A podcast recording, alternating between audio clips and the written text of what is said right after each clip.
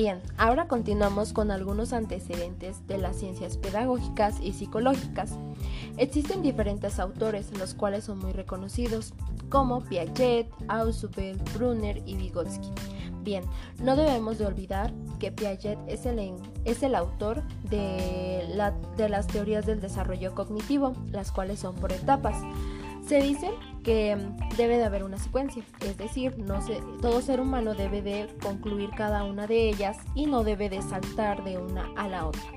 Ahora continuamos con el constructivismo. El constructivismo, eh, el, el alumno es el encargado de crear su propio aprendizaje, ya sea por experiencias o por todo aquello que vaya percibiendo.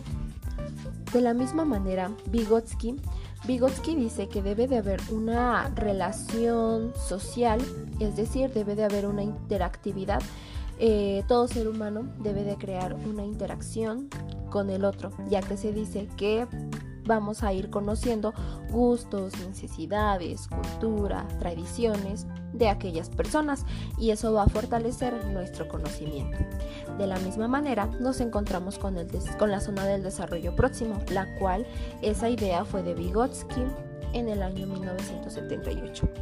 Se dice que en, el desarrollo próximo, pues es el encargado de ir aumentando el conocimiento, es decir, que el alumno con el conocimiento previo y con el conocimiento que se va a ir empleando nuevamente, pues va a ir fortaleciendo y va a ir aumentando un aprendizaje pues más fuerte y más, más creativo, ya que la creatividad eh, pues viene de la inteligencia de cada persona, lo cual es de gran relevancia.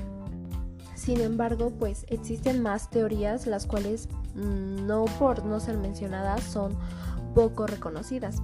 Simplemente que abordamos solamente las más importantes y las más reconocidas por dichos autores.